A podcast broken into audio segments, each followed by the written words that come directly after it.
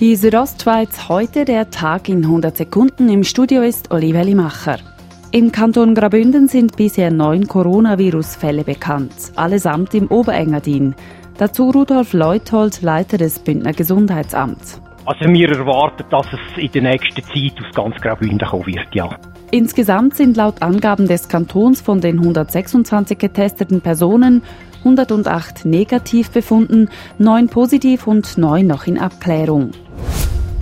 Nach dem Engadin Skimarathon oder der Higa wird nun auch das Festspiel im Kloster Disentis wegen des Coronavirus abgesagt.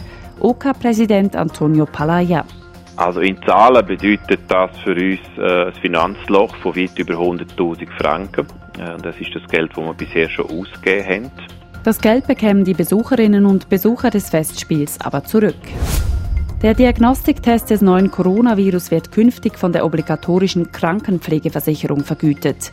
Der Test kostet 180 Franken und wird auf die Liste der vergütungspflichtigen Analysen aufgenommen.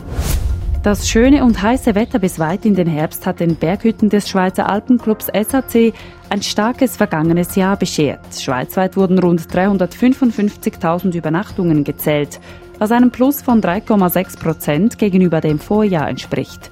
Dazu beigetragen hätten auch die SAC-Hütten im Kanton Graubünden, erklärt SAC-Hüttenbereichsleiter Bruno Lüthi.